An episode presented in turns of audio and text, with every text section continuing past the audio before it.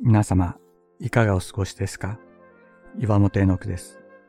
今日も366日元気が出る聖書の言葉から聖書のメッセージをお届けします。10月31日、すべての人を生かすキリスト。私たちは自分と考え方の違う人と付き合うことが苦手なようです。一方で人を悪いと決めつけるのは非常に得意です。違っているだけで悪いと決めつけてしまいます。また、失敗した人を心の中で裁いているのです。聖書は本当に人を裁くことができるのは神様だけだと教えています。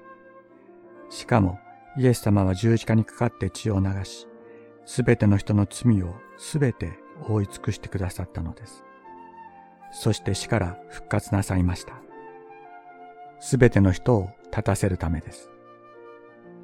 人を差別し、裁きたくなるとき、その人の背後に、その人のために死んで蘇ったイエス様がおられることを忘れないようにしましょう。イエス様はその人を生かし、お持ちになるのです。そして、差別され、人に裁かれていると感じるとき、命を懸けてあなたを弁護してくださるイエス様に目を向けましょう。あなたを訴えるすべての言葉を退けるために十字架にかかり、蘇ったイエス様があなたを立たせてくださるのです。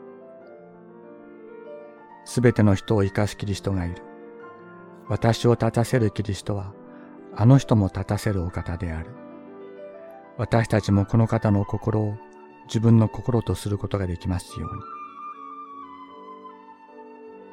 他人のしもべを裁くあなたは何者ですか？